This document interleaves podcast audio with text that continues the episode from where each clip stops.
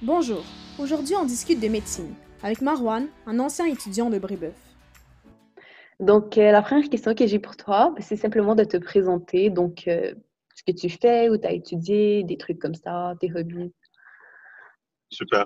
Donc, euh, donc moi, je m'appelle Marwan. Je suis euh, présentement médecin de famille. Euh, au niveau de mon parcours, j'ai euh, fait la grande partie de ma scolarité à Montréal. J'ai été, entre autres, au Collège Marie de France. Ensuite, j'ai été à l'école secondaire Antoine Brossard sur la rive sud. Et euh, par la suite, là, donc j'ai fait euh, j'ai fait le cégep à Brébeuf. J'ai fait le programme de sciences nature bac international, euh, donc en deux ans, qui a été une des meilleures expériences scolaires de ma vie.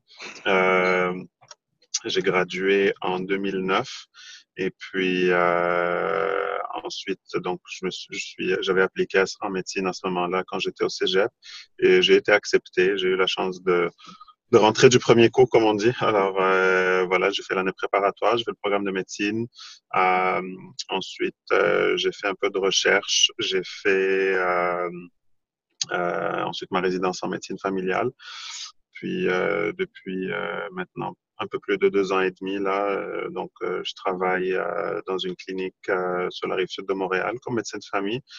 Et je fais aussi un peu de médecine d'urgence, là, donc dans, euh, un département d'urgence, mais comme médecin dépanneur, donc dans les régions éloignées euh, du Québec.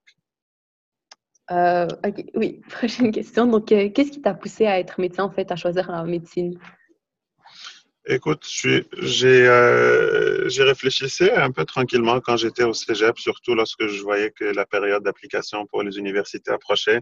Je suis pas un de ceux qui euh, savait qu'il qui voulait être médecin depuis qu'il a cinq ans, là, pas du tout. Euh, ça s'est plus dessiné pour moi lorsque j'étais au cégep. J'ai toujours été plus quelqu'un de, de fasciné par les sciences naturelles que les sciences humaines. Et euh, à la base, je voulais euh, faire quelque chose qui relevait, euh, qui, allait me permettre de relever euh, au courant de ma carrière un défi de ce côté-là. Mais je voulais quelque chose qui permettait quand même de garder le contact humain et de ne pas être euh, euh, dans un domaine qui, qui, est très technique, là, comme euh, l'ingénierie ou quelque chose de plus. De, au niveau, quelque chose plus au niveau de l'informatique. Là, je voulais que, quand même quelque chose qui gardait un certain contact humain. Alors, euh, et, et, je pensais au niveau scientifique que euh, la médecine allait, allait, ce qui allait permettre de relever le défi par excellence. Alors, euh, j'ai pas, j'ai pas beaucoup hésité. Et euh, voilà, je me suis lancé, j'ai fait mes applications et voilà. félicitations. Hein. Merci. C'est facile, donc bravo. Um, maintenant, bon, ça fait un peu plus que deux ans et demi que tu as dit, ça fait que tu pratiques. Puis aussi, je suppose, pendant ta résidence, tu pratiquais un peu, même si tu n'étais pas que. Tu n'avais pas totalement. Oui, voilà. Quand, exactement. Quand je dis ça fait deux ans et demi que je pratique, ouais, c'est ouais. comme, euh, comme médecin indépendant. Là. Mais c'est sûr que si on rajoute la résidence, euh, où est-ce qu'on travaille, et même, et même les stages d'externat, en fait, c'est un peu. Euh, un peu le même travail, mais bon, avec plus de supervision et tout ça. Mais si je compte la résidence, là, ça, ça fait à peu près cinq ans. Oui, c'est ça. Donc, à, à, travers toutes ces années-là, puis tu sais, même depuis, depuis que tu es étudiant, comme tu as dit, l'externat, tout ça, c'est quoi que tu as vraiment trouvé le plus difficile comme, dans, dans ce parcours, dans ton métier? Euh... Bon, plusieurs choses, mais euh, en, en fait, moi, ce que je trouve, ce que, ce que je trouve, écoute, c'est rare qu'on trouve que tout est facile en médecine. Moi, ce que je trouve à ce jour le plus difficile, c'est que comme médecin, on est toujours appelé à euh, comment dire? En fait, durant une consultation avec un patient, il y a beaucoup de choses qui se passent dans notre cerveau en même temps. Et euh, de, l'autre côté de la table de consultation pour un client, pour un patient, c'est pas toujours évident de, de, de s'en rendre compte. Mais pour nous, alors, euh, alors c'est sûr que il faut avoir des connaissances de fine pointe euh, qui sont tout le temps mises à jour. Il faut euh, qu'on sache bien communiquer avec notre patient. Il faut qu'on sache bien l'écouter, raisonner en même temps. Il faut qu'on sache personnaliser notre approche selon, selon le patient qu'on a devant nous. Il y a des patients qui ont besoin d'une approche particulière pour pouvoir avoir un bon contact avec eux. Euh, des patients qui sont un peu plus difficiles, disons, et qui requièrent plus d'énergie pour vraiment euh, comprendre ce dont ils ont besoin, leur offrir un bon service. Puis tout ça en faisant notre propre raisonnement, en, en, euh, en pensant à tout ce que tout ce qu'il faut pour ce patient-là, euh, tout en essayant d'être efficace pour euh, euh, rester euh, à l'heure dans notre programme de la journée. Je te dirais que faire tout ça en même temps, ça reste au défi le quotidien, je pense, qui est mm. qui, qui, requiert un effort soutenu et qui est ça prend, je pense, des années d'expérience pour bien maîtriser ça. Mm. Après ça, durant mon parcours, euh, je te dirais, ce qui est un peu difficile aussi, c'est de, c'est que vient à un moment donné le moment où est-ce qu'il faut qu'on choisisse notre spécialité et on se rend pas toujours compte. On sent qu'on a toujours euh, beaucoup de temps devant nous pour euh, qu'on fasse notre choix et que euh, nos préférences, disons, se dessinent à travers les stages qu'on va faire. Mais ce qui a, la réalité, en fait, c'est que ce moment-là arrive très vite et ça nous prend parfois un peu au dépourvu et on a l'impression qu'on doit faire un choix de, qui va définir le restant de notre carrière en se basant sur quelques mois ou un an, un an ou un peu plus qu'un an. Et euh, ça, si on n'est pas, si on n'est pas conscient de ça à l'avance, euh, ça peut paraître un peu euh, euh déstabilisant, disons. Mais là, là, t'aimes bien ton choix, t'aimes bien ce que tu fais. Oui, aujourd'hui, je suis bien, bien, très content de mon choix. Et euh, juste pour revenir tout à l'heure, fait que dans le fond, même quand tu deviens médecin, ton apprentissage n'arrête pas. Comme tu as dit que tu devais rester euh, au fin point des connaissances, tout ça. Absolument. Absolument. Et tu m'as demandé tantôt pourquoi j'ai choisi médecine.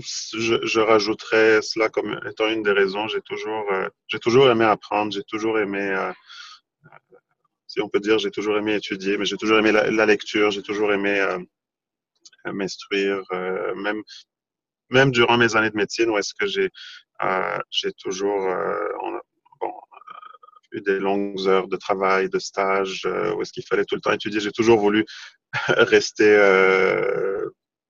toujours d'autres choses que de la médecine, de lire sur autre chose, de m'instruire sur autre chose. Alors, la médecine est une des raisons qui m'a est une des choses qui m'a permis de, de garder un peu ça plutôt que de sentir qu'au bout de quelques années de travail, ça y est, on, on maîtrise la profession et qu'il n'y a plus rien de nouveau, qu'il n'y a plus de défis, ben, c'est pas vrai du tout. Euh, c'est quand même, quand même très cool. Oui. Est-ce que, bon, là, tu m'as parlé un petit peu de ce que tu as trouvé difficile. Est-ce qu'il y a quelque chose qui t'a surpris, mais positivement?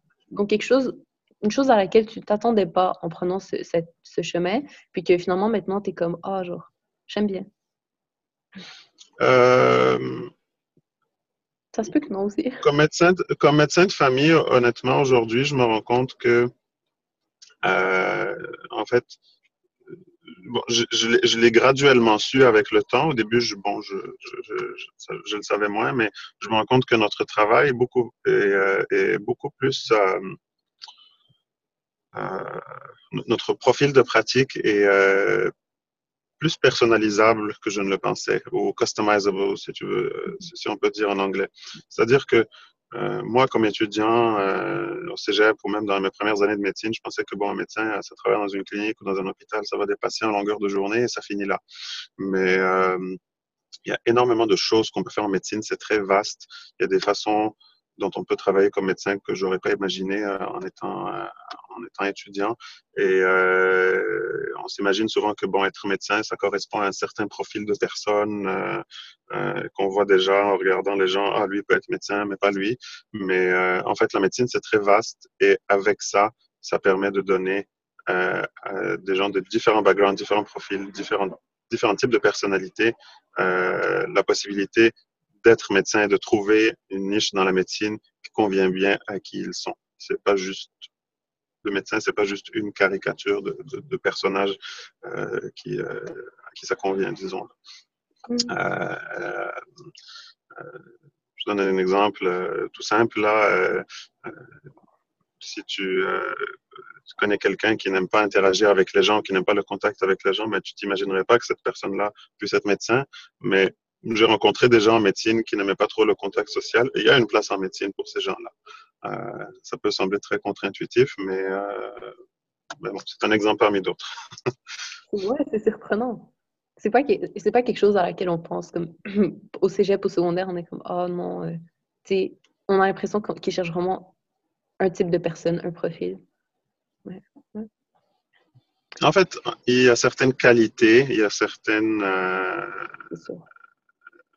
y a certains skills, si je veux dire, qui sont, qui sont recherchés, mais après ça, on peut euh, après ça, ça peut correspondre à plein de profils de personnalité ou de, de caractères différents. Et tant qu'on a ces habiletés-là ou ces qualités-là, euh, je pense qu'on peut très bien, très bien réussir et très bien performer en médecine. Ah, merci beaucoup. Hum, par rapport à la COVID-19, comment tu as été touché par ça? Très bonne question. Euh, je pense que la réponse varie beaucoup indépendamment des médecins et de, leur champ de pratique. Euh, moi, personnellement, euh, bon, la plupart de, mon temps, je le consacre à la clinique où je travaille. Et avec la pandémie, on a pris la décision d'être une clinique froide. Ça, ça veut dire que euh, tous les patients qui avaient possiblement la COVID ou qui avaient des symptômes qui s'apparentaient à la COVID euh, ne se présentaient pas physiquement à notre clinique. On les référait vers des cliniques euh, désignées où ils se faisaient évaluer par certains, par le personnel infirmier et par des médecins qui étaient dédiés là-bas justement pour pas risquer de contaminer les autres gens qui fréquentaient notre clinique et le personnel. Mmh Alors, je te dirais que ça fait euh, très longtemps que j'ai pas vu euh, quelqu'un consulter pour un rhume parce qu'on les détourne ailleurs.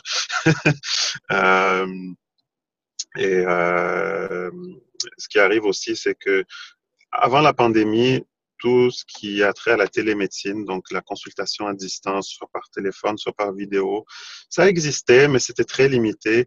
Et malheureusement, dans le système de la santé, les choses prennent des fois beaucoup de temps à bouger. Euh, quand on essaie d'instaurer bon, certains changements pour que le système fonctionne mieux. Mais là, avec la COVID, euh, tout ce qui concerne la télémédecine a été développé et instauré très rapidement, plus vite que n'importe quel autre changement que j'ai vu dans notre système de santé. Alors, on s'est habitué très rapidement à travailler avec ça. Et on s'imagine pas en médecine qu'on peut euh, évaluer et diagnostiquer des patients au téléphone sans les voir et sans les examiner.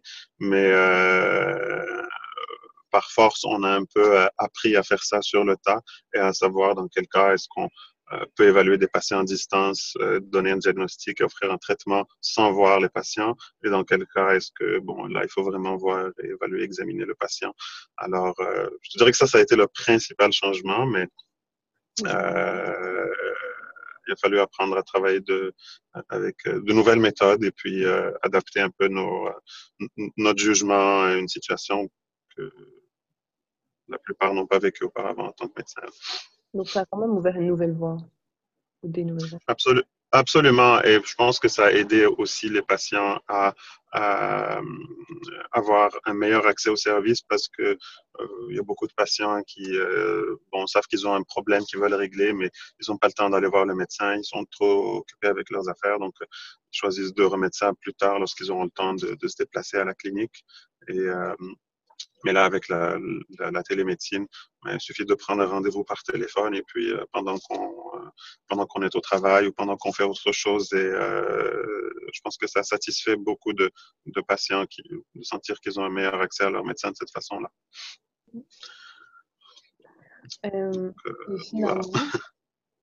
Ben, merci. Hein. Et finalement, est-ce qu'il y a un conseil que tu aimerais donner à quelqu'un qui veut s'engager sur la même voie que toi, ou bien à toi, mais plus jeune? Le conseil que tu aimerais te donner quand tu étais plus jeune, oui. Oui. Euh, ben, J'ai la même réponse en fait pour les deux questions. Euh,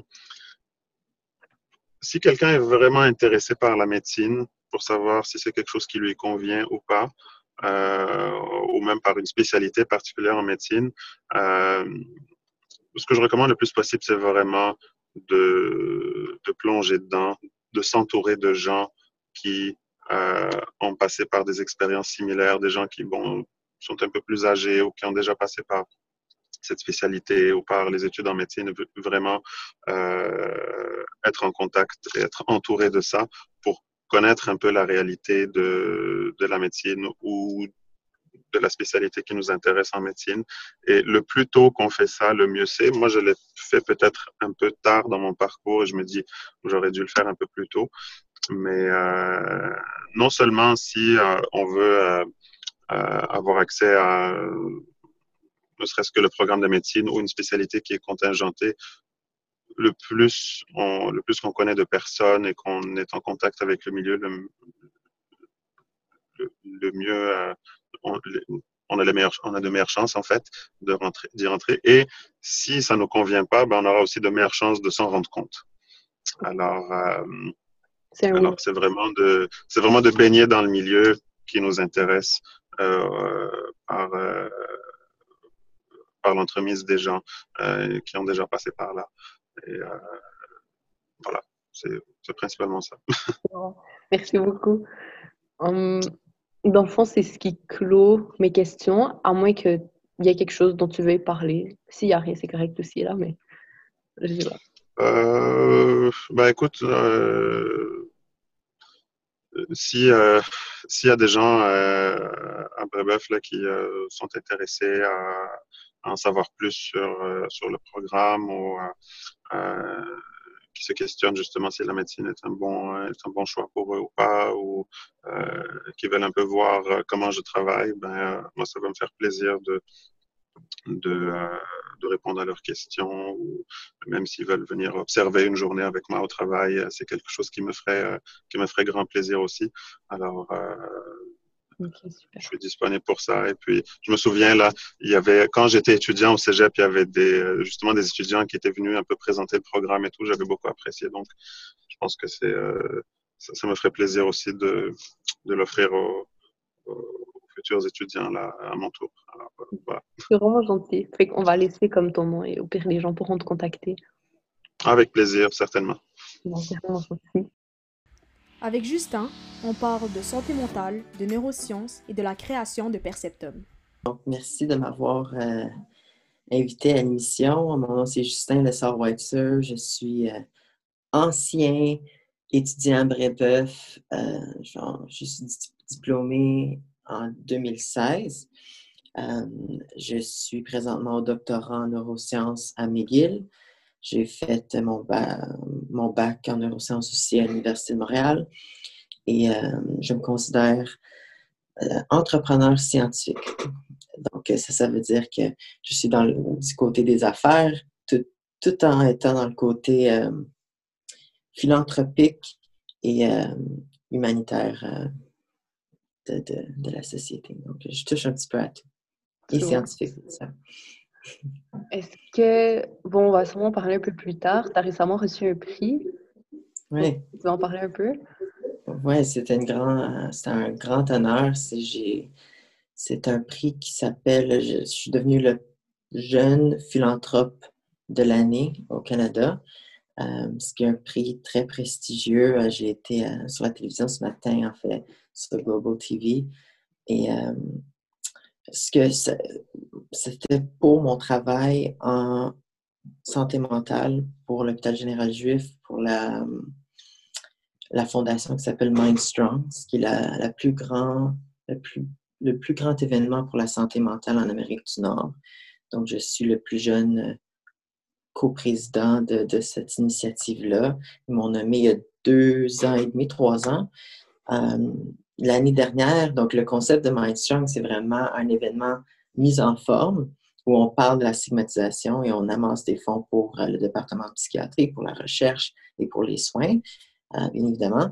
Et donc, euh, il y a deux ans, quand on a, quand on a pu faire l'événement physiquement, on a amassé près de 2,7, au-dessus de 2,7 millions de dollars juste en une année, une journée.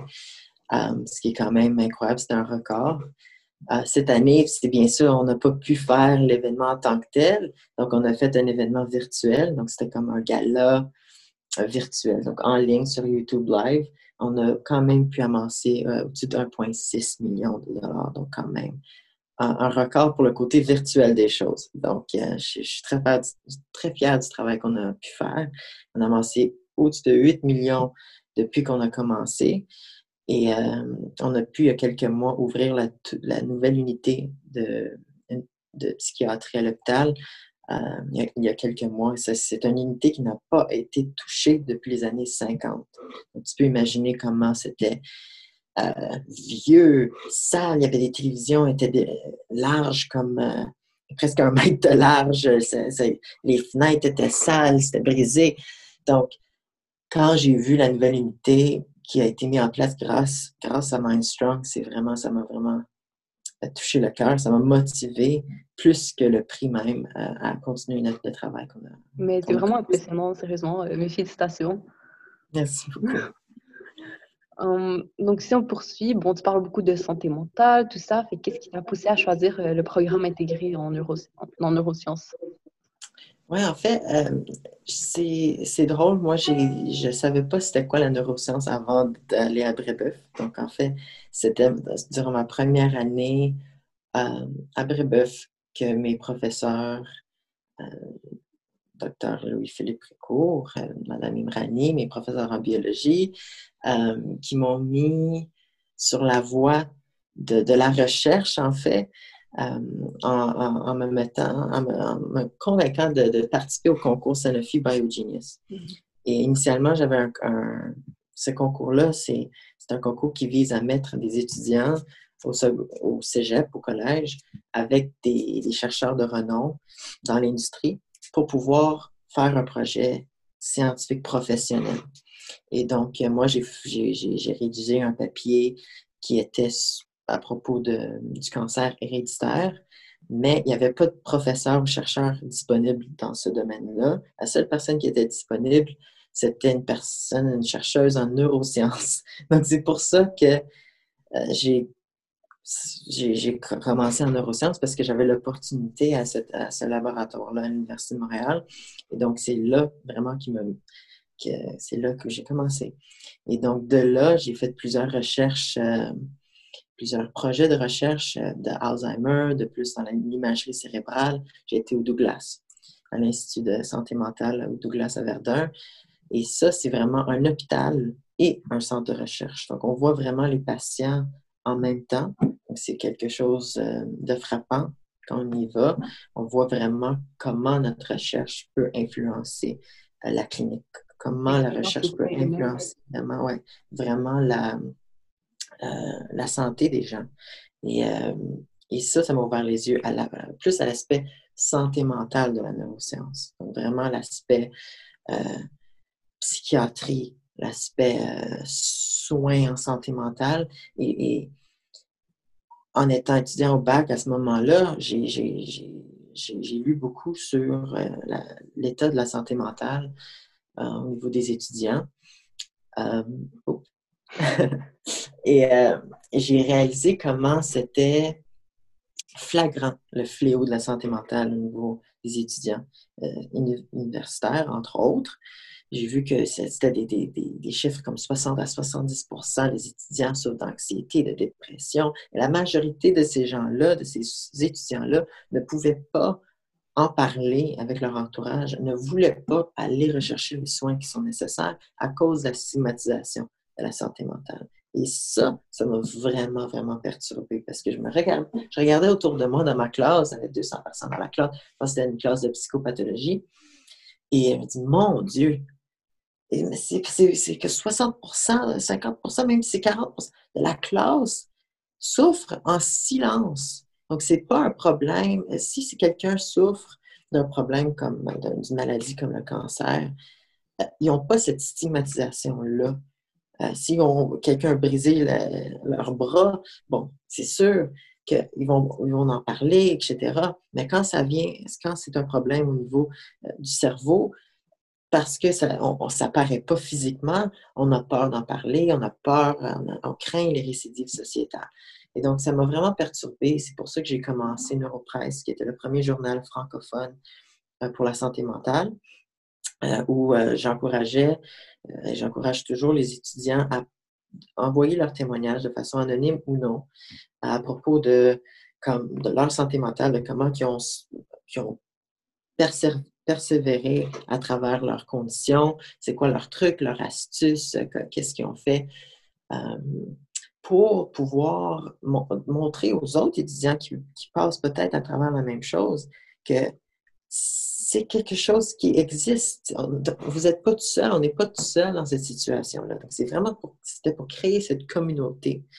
Et euh, on avait on a une équipe de 40 rédacteurs, euh, des scientifiques, euh, des, étudiants en médecine, en nutrition, en neurosciences, en psychologie, qui ensemble, on a écrit des articles à propos des témoignages. Donc, c'était vraiment l'idée d'avoir un témoignage, d'avoir des informations à propos de la maladie en question et aussi un petit côté recherche. Qu'est-ce qui se passe en recherche pour essayer de combler le besoin?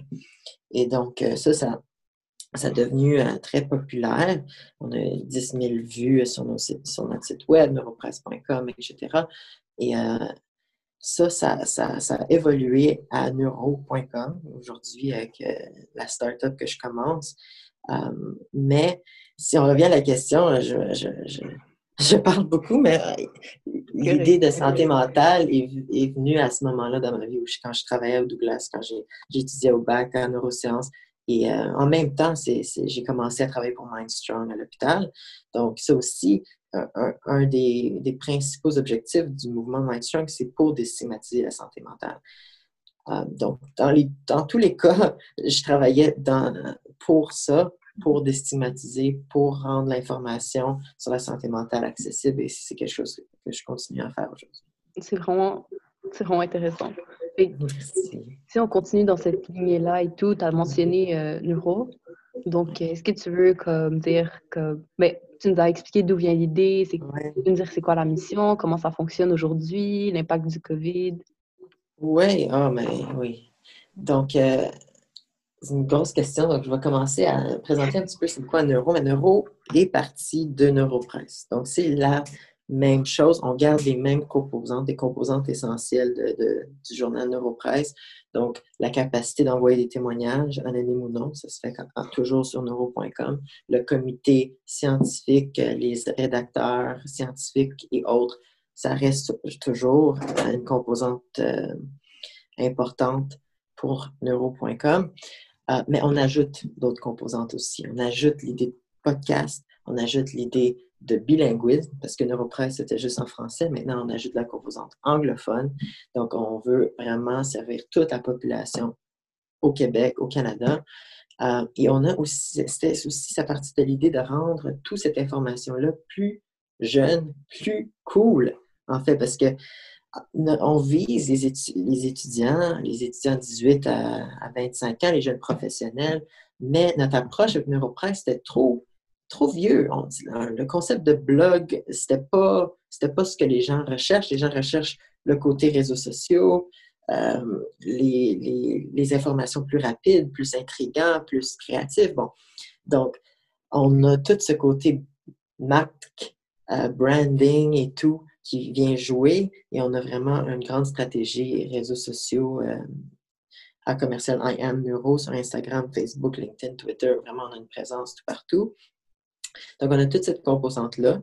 Mais on a aussi réalisé avec nos partenaires que euh, pour que cette, euh, organisation-là soit soutenable à long terme, il fallait que ça fasse de l'argent, que ça soit soutenable. OK? Parce que Neuropresse était un OBNL, on n'avait pas de revenus nécessairement, autre que des petites subventions ici et là. Euh, donc, c'est moi qui devais financer aux besoins. Euh, donc, avec Neuro, c'était l'idée de créer vraiment quelque chose qui va rester pour longtemps, pour le long terme. Et donc, c'est vraiment une idée d'entreprise qui a été euh, générée. De entrepreneur scientifique. Exactement. Donc, nous, on offre des services pour les entreprises, des services en santé mentale innovants pour les entreprises. Donc, on est une entreprise qu'on appelle B2B, business to business. Donc, on offre des ateliers, des workshops, des podcasts commandités pour différentes entreprises, pour des organisations. Et tous euh, les revenus euh, qui, sont générés, ça, sert pour garder la plateforme neuro.com en vie, la plateforme, euh, avoir des rédacteurs, de, du contenu de qualité sur nos plateformes, etc. Donc, la plateforme est toujours gratuite, mais on, on a cette composante affaires aussi où on va rechercher des clients euh, à travers différents partenaires. Notre premier client, c'est le gouvernement du Québec, en fait, qui, euh, on va faire un podcast gouvernement du Québec pour Oh. les étudiants gradués. Donc, ouais, donc ça, c'est un de nos euh, partenaires fondateurs, notre client principal. On a aussi le magasin Ardennes qui, commence bientôt. On a différents partenaires comme ça, le Musée des Beaux-Arts, etc. Donc, euh, nous, on, a ces deux approches-là.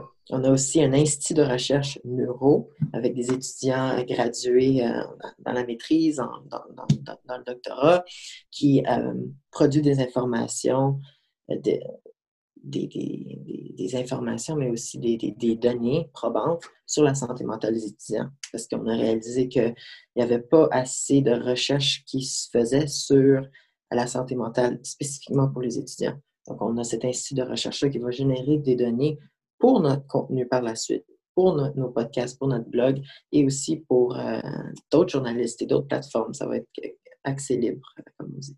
Donc, vous touchez vraiment plus une grande audience, c'est rendu plus Oui. accessible. Oui, absolument. Donc, c'est une audience qui est vraiment le but dans tout ça, c'est vraiment développer euh, Neuro comme la référence pour la santé mentale, pour le bien-être au Québec, au Canada par la suite. Et heureusement, on, on espère au monde peut-être un jour où on va pouvoir offrir vraiment euh, plein de produits, plein de services et pour vraiment aider la population. Mais C'est ça notre objectif. c'est vraiment remarquable. Je pense que c'est une initiative quand même importante. Donc, euh, félicitations encore. Hum, donc, Neuro, ça a l'air d'être ton plus gros projet en ce moment. Mhm. C'est c'est vraiment ça. J'ai vu dans tes profils sur LinkedIn, tu t'es aussi beaucoup engagé dans le passé, euh, dans des projets, dans des instituts. Tu as nommé le Douglas. Est-ce qu'il y en a Mhm. d'autres qui t'ont vraiment marqué, qui ont fait toi la personne que tu es aujourd'hui? Il y a plusieurs choses qui ont fait. Ah Qui... wow. Euh, J'ai tra- travaillé dans plusieurs laboratoires, plusieurs instituts.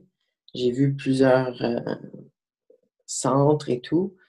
Euh, ce qui m'a marqué le plus, comme j'ai mentionné avant, c'est vraiment l'hôpital, euh, l'unité, le département de psychiatrie à l'hôpital général juif, où j'ai vu comment j'avais une, idée préconçue que les gens qui étaient dans ce département-là étaient plus vieux que moi et que c'était des gens vraiment aînés, âgés, qui souffraient de ces problèmes.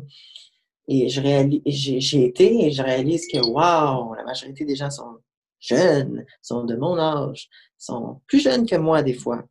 Euh, et ça, ça m'a vraiment marqué. Ça m'a dit, waouh, c'est un, problème un problème très, très, très important dans notre société et ça affecte tout le monde, de toutes les euh, origines, de toutes les, races, de tous les âges. Ça affecte tout le monde euh, d'une façon égale, malheureusement. Et donc, c'est un problème sociétal immense et, on voit, euh, si on revient à la COVID-19, c'était une partie de ta question aussi, on voit vraiment comment, avec cette pandémie qui nous touche, on voit vraiment comment la santé mentale est devenue euh, très, très, très important de- dans, dans l'arène publique, parce qu'avant, c'était toujours important, mais là, vraiment, c'est les, les, problèmes reliés à l'anxiété, au stress, à la dépression, euh, à l'isolement en tant que tel, sont vraiment, sont devenus euh, très, très, très flagrants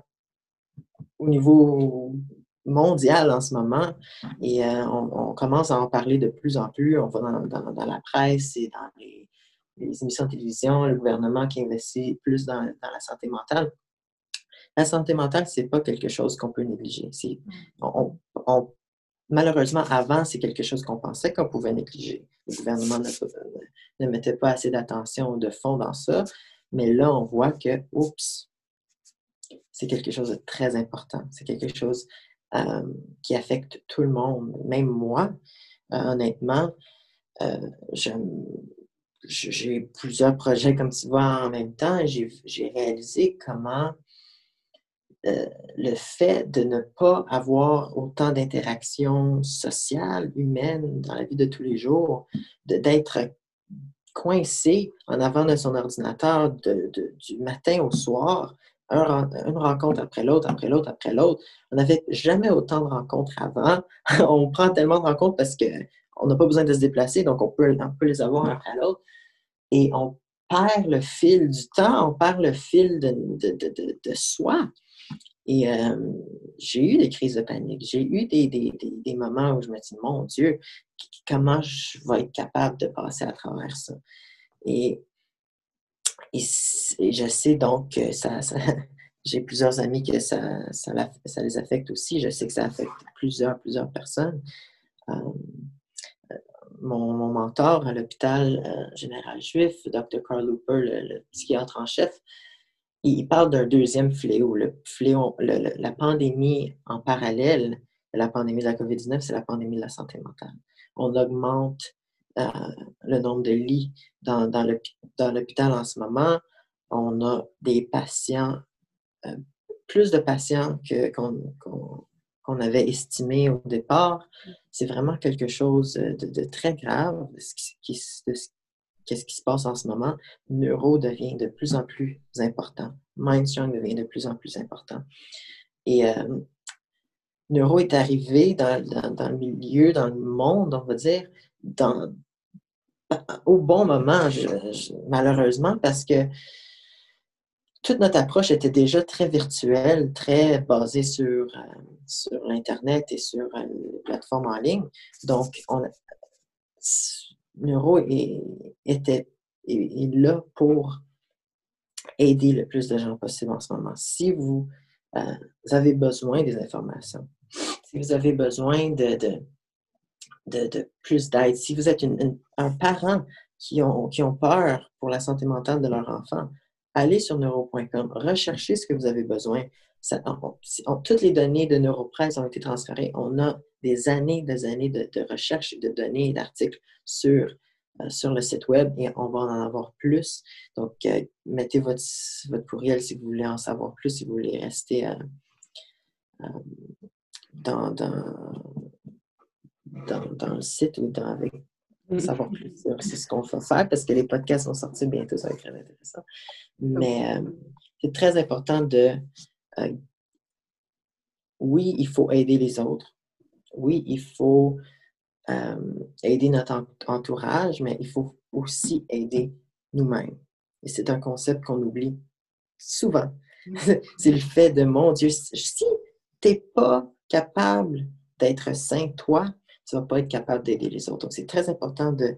C'est pas égoïste, c'est tu dois prendre soin de toi. Si c'est mieux gérer son temps, comme moi, ce que j'ai fait, c'est que j'ai essayé de mieux gérer mon temps. J'ai divisé mon temps. OK, le matin, j'ai j'ai une liste de choses à faire. Quand je l'ai fait, je peux aller à l'autre l'autre partie de ma journée. À la fin, j'arrête à 6 heures. Je ne peux pas aller plus, plus, plus long après ça, je vais aller faire de l'exercice, je vais aller marcher dehors. Il faut diviser notre journée le plus possible pour, pouvoir prendre soin de soi. Euh, merci beaucoup. C'est une lutte vraiment importante. Puis, surtout, comme tu as dit, euh, en temps de pandémie, ça se voit encore plus. Ouais. On va, mettre, on va mettre le lien et tout pour euh, Neuro. J'espère vraiment qu'il y a des gens qui vont aller consulter parce que c'est vraiment important. C'est une lutte à ne pas négliger. Ouais, Et on recueille toujours euh, des, des, témoignages de, même si c'est pas euh, long et c'est pas, on pense que c'est pas grave, si, c'est quelque chose que, qui, qui, qui, vous a perturbé un petit peu ou une émotion qui est nouvelle et qui, juste le fait de l'écrire et de, de, le partager avec quelqu'un, même si c'est anonyme, ça aide la personne, ça t'aide toi à, pouvoir gérer ces émotions-là, gérer cette, euh, euh, cette, euh, cette émotion-là. Et donc, nous, on prend ça et on, on aide les autres avec. Donc, euh, si jamais les gens, ça leur tente. Bon, je pense qu'on a pas mal fait le tour. Hum, j'avais une question que pour la fondation de Perceptum, mais j'ai l'impression que l'importance par rapport à tout ça. Mais c'est très important. Moi, je, moi euh, pour moi, c'est vraiment c'est un, petit bébé qu'on a commencé il y a, je sais pas combien d'années, 2005. Bon, non, 2015. Je sais pas exactement comment on a commencé. C'était la fin de la première, ma première année, 2015, euh, avec euh, Waiting Young. et l'idée, c'était de créer un journal qui va pouvoir qui va pouvoir, qui va pouvoir euh, donner l'opportunité aux étudiants de voir comment, comment c'est quoi le processus d'écriture dans le domaine euh, scientifique, dans, dans, le monde médical, dans le monde de la, de la science. Parce que quand on arrive à l'université, c'est comme ouf, tout est vite, tout est. C'est déjà, tu es, dans le jeu. Si tu veux écrire, tu dois écrire comme professionnellement, on va dire. Mais avant ça, on a très, très peu l'opportunité d'écrire et, d'avoir du, du, feedback de professeurs et tout, de passer à travers le processus de, de, peer euh, committee et de sélection et tout. Donc, on a trouvé qu'il manquait ça. Et on avait plein, on a, vous avez encore à Brébeuf plein de journaux euh, dans le, côté sciences humaines, mais sciences de la santé, sciences en général, il n'y avait pas beaucoup de choses à offrir. Donc, Perceptum est venu, euh, euh, l'idée est venue de... Que tu penses, je suis très fière de, de, de, voir à chaque année différents groupes d'étudiants qui ont vraiment fait un, travail incroyable pour amener Perceptum à un autre niveau. Année après année, c'est quelque chose de remarquable. Je suis très, très, très fière. Euh, de vous et de votre équipe, euh, vraiment, et de Louis, M. Précourt qui, dirige le tout. Euh, savoir que maintenant vous faites des, des, podcasts, c'est incroyable. C'est vraiment, c'est exactement plus que j'osais imaginer pour personne. Bon, on espère vraiment que ça va continuer à évoluer. oui, et, et, ça, vous avez eu des, un budget de la part du collège, c'était pas là quand on a essayé, mais ça n'arrivait jamais. Donc, toutes ces étapes-là, je, les suis et je suis très fière. Merci. Oui, ouais. C'était ton premier projet, fait que là, tu regardes l'évolution. Ouais, ouais, c'est super. Hum, ça conclurait les questions que j'ai. À part s'il y a d'autres choses dont toi, tu aimerais parler ou. Bon, c'est. Euh, ben, en général, un message aux étudiants, je sais que c'est très difficile en ce moment d'être en ligne, d'avoir des cours en ligne. Je pense, je pense que Brébeuf est 100% en ligne en ce moment. Euh, on a les examens de fin de session à l'école, puis les labos. Mais Wow. Donc, la majorité des classes sont en ligne. J'ai jamais eu cette expérience-là. Présentement, j'ai un cours euh, au doc que je le fais en ligne et que c'est très différent. C'est très bizarre. Euh, et c'est, de ne pas avoir cette interaction avec tes amis, de ne pas avoir cette communauté-là. Je, je, sais que c'est, très, très difficile, mais euh, j'ai confiance que ça va passer, que ça va passer bientôt et de ne pas hésiter d'en parler avec tes proches et tes amis de ce que tu ressens. Même si tu peux penser sembler faible, tu n'es pas faible. Euh, probablement, la personne à qui tu parles va ressentir la même, la même chose que toi. Euh, d'en parler ouvertement, c'est vraiment quelque chose qui va pouvoir te libérer de, plusieurs, de, beaucoup de stress. Et euh, toujours garder le sourire. Scientifiquement prouvé, quand on a le sourire, ça aide à garder la humeur positive. Oui. Oui, oui, oui. Donc, euh, vraiment, euh, courage à, tout le monde et de toujours, si on revient à philanthropie, euh, si c'est possible, si vous avez l'opportunité d'aider à, un un organisme de bienfaisance ou à une fondation, à quelque chose dans votre entourage qui vous tient à cœur, si c'est la santé mentale, si c'est l'environnement, si c'est n'importe quoi qui vous tient à cœur, faites-le. Vous avez l'opportunité aujourd'hui. Vous avez la chance de faire une différence, de changer le monde. Euh, vous n'êtes jamais trop jeune, euh, croyez-le moi. Euh, tout est possible. Donc, faites en sorte de, si, si c'est possible, aider votre entourage. Ça va toujours vous revenir positivement à, la fin de la journée. Et, mais avant tout, aidez vous-même. Et c'est le point le plus important, ça.